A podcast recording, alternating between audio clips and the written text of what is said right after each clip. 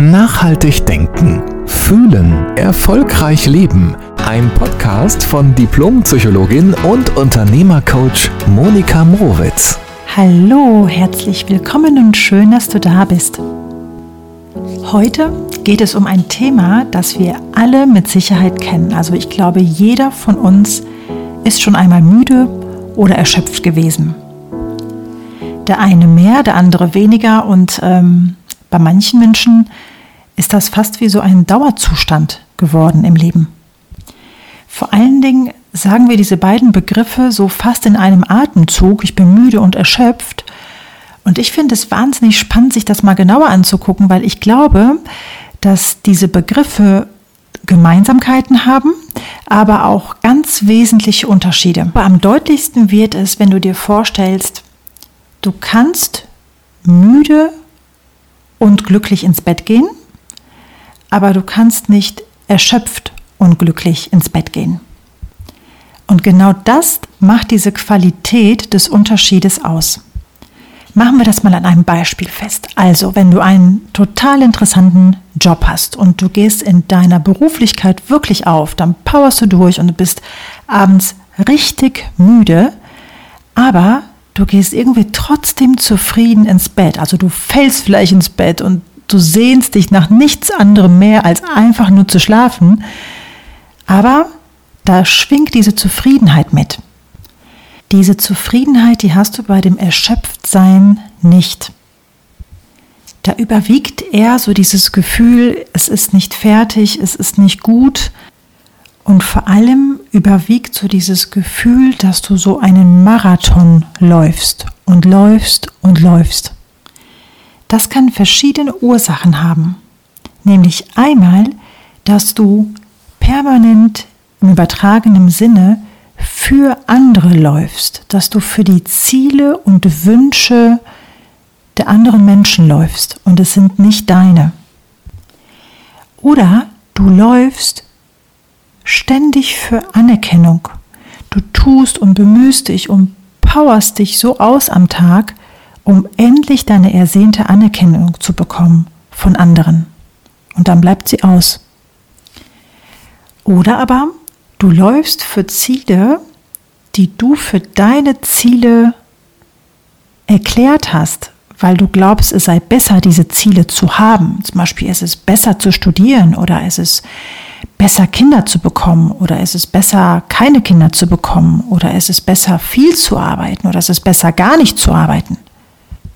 Diese Beispiele haben alle gemeinsam, dass du deine Kraft und Energie in etwas einsetzt, was nicht deine deklarierte Ausrichtung und Absicht ist. Und wenn wir genauer hingucken, dann machen wir das ganz schön oft.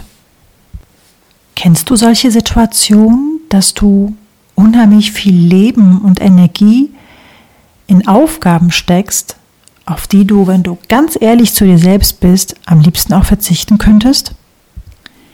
Und ja, es gibt auch eine Gemeinsamkeit zwischen Müdigkeit und Erschöpfung. In beiden Fällen hast du gerade mal nicht viel Kraft über. Und in beiden Fällen brauchst du eine Bewusstheit darüber, über den Zustand, um es zu ändern. Wenn du also genau nach deinen Absichten lebst und du steckst in einem wichtigen Projekt und es ist jetzt gerade alles andere muss jetzt mal hinten dran stehen, weil du genau weißt, wofür du es tust und ähm, du sehnst dich sehr nach Ruhepausen, ja, aber du bist wahnsinnig inspiriert über die Aufgabe selbst oder das Ziel triggert dich sehr stark an. Dann mach dir bewusst, wie lange wird dieser Zustand noch anhalten? Kannst du es irgendwie planen? Ähm, gibt es eine Deadline? Gibt es Phasen, auf die du dich aktiv freuen kannst und auch definitiv dann anders wieder Kraft schöpfen kannst? Dann definiere das für dich.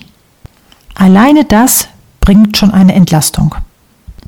Und wenn es dann soweit ist, dass wir wieder aufladen können, dann tun wir das. Dann reichen uns auch kleinere Pauseninseln, so nenne ich sie, dass du aktiv etwas tust oder bewusst etwas tust, das dich entspannt.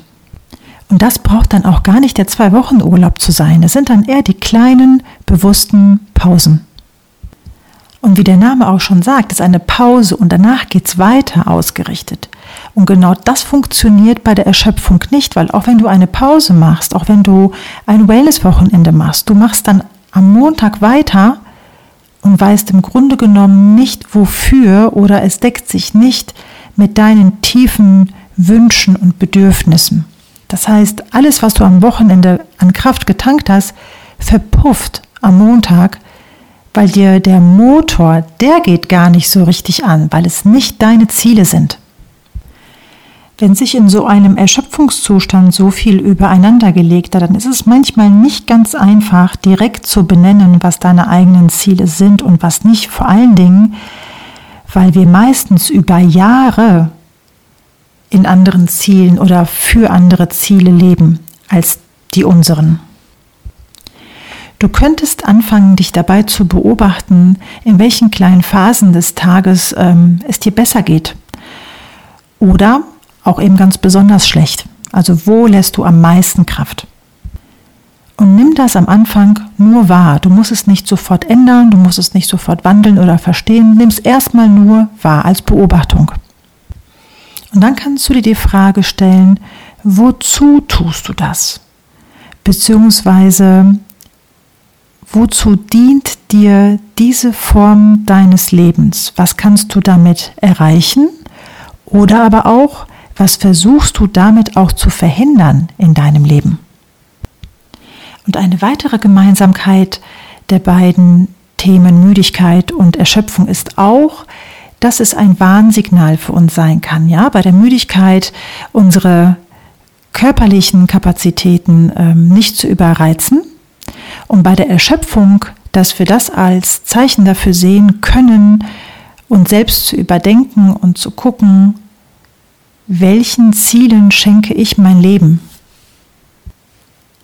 Ich wünsche dir viel Klarheit in deiner Ausrichtung, damit du weißt, wofür du morgens aufstehst und auch, warum du manchmal müde und erfüllt ins Bett fallen kannst. In diesem Sinne, bleib ehrlich und nett zu dir. Bis bald. Der Podcast von Diplompsychologin und Unternehmercoach Monika Mrowitz.